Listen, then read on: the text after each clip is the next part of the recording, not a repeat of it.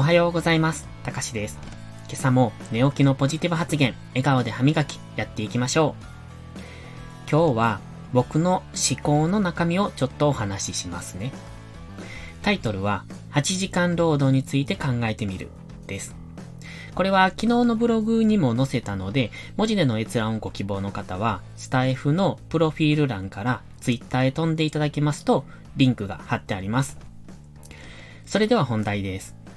これは会社員の僕が普段どんなことを感じながら働いているかという内容のものです。そもそもどうして8時間労働なんでしょうね。残業による割増賃金は8時間以降から発生しますよね。この辺が疑問なんです。どうして8時間労働なのか。24時間の中で睡眠時間を8時間とすると残りは16時間です。そのうちの8時間、で、休憩時間とかを入れると、実質9時間は会社に拘束されてしまっています。通勤時間やその他時間をいろいろ省くと、自分が自由に使用できる時間って結構少ないんですよね。そこで自分の中に疑問が生じます。何のために働いているのか。仕事のためそれとも自分の人生のためそんな風に思ったことはないですか？生活のためにはお金が必要です。そのお金を稼ぐために生活の時間が犠牲になっているんです。なんだか変ですよね。人生を充実させるために、その人生の時間を犠牲にして働く。だからですよね、最近フリーランスが流行っているのは。フリーランスだけじゃなく、独立とか起業と全てその類です。僕もそれを目指している一人ではあるんですけど、今まで培ってきた会社員の能力ではなかなか難しいところですね。じゃあどうするか。それは、頑張るしかない。自分を変えたければ行動を起こす。これは僕がいつも言っていることですね。それに尽きると思います。話がそれましたが、では、何時間労働が妥当なんでしょうか個人的には午前中の4時間ぐらいが頭がフルに働き、100%の能力が出せる状態で非常にパフォーマンスがいいんです。これは職種にもよると思いますが、頭を使う仕事をするのなら、午前中で目いっぱい働きたいと思いますね。逆に午後からは単純作業というか、ルーティンというか、比較的頭を使わない作業の方がいいですね。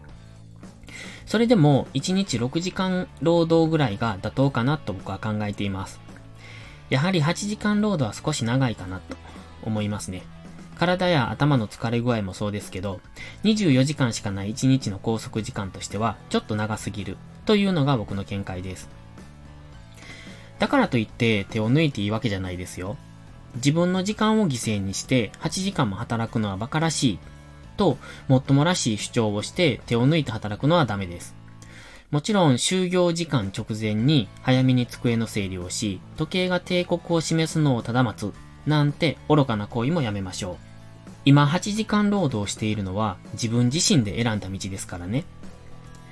今は精一杯自分にできることをするべきじゃないでしょうか。僕はいつもそう思ってやっています。もちろん、独立のための努力はするべきですけど、今与えられている環境に不満を言っても何も変わりません。自分のできることを最大限に出し切る。